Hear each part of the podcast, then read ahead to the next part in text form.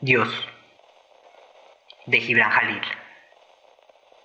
En tiempos muy antiguos, cuando el primer estremecimiento del lenguaje llegó a mis labios, ascendí a la montaña sagrada y hablé a Dios, diciendo, Señor, soy tu esclavo, tu voluntad oculta es mi ley y te obedeceré eternamente.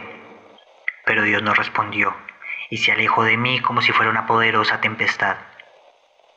Y después de mil años ascendí a la montaña sagrada y de nuevo hablé con Dios diciendo, Creador, yo soy tu creación, del barro me formaste y a ti debo todo cuanto soy. Y Dios no respondió, y se alejó como un millar de alas veloces. Y después de mil años trepé a la montaña sagrada y hablé con Dios otra vez diciendo, Padre, yo soy tu Hijo, con compasión y amor me diste nacimiento, y mediante mi amor y devoción heredaré tu reino. Y Dios no respondió, y se esfumó como la niebla que cubre las montañas lejanas.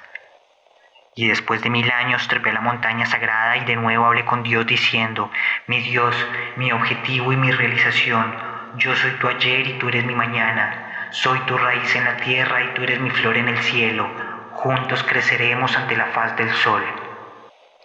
Entonces Dios se inclinó hacia mí y murmuró en mis oídos palabras de dulzura, y así como el mar acoge el arroyuelo que corre a su encuentro, así él me acogió. Y cuando bajé a los valles y planicies, allí también estaba Dios.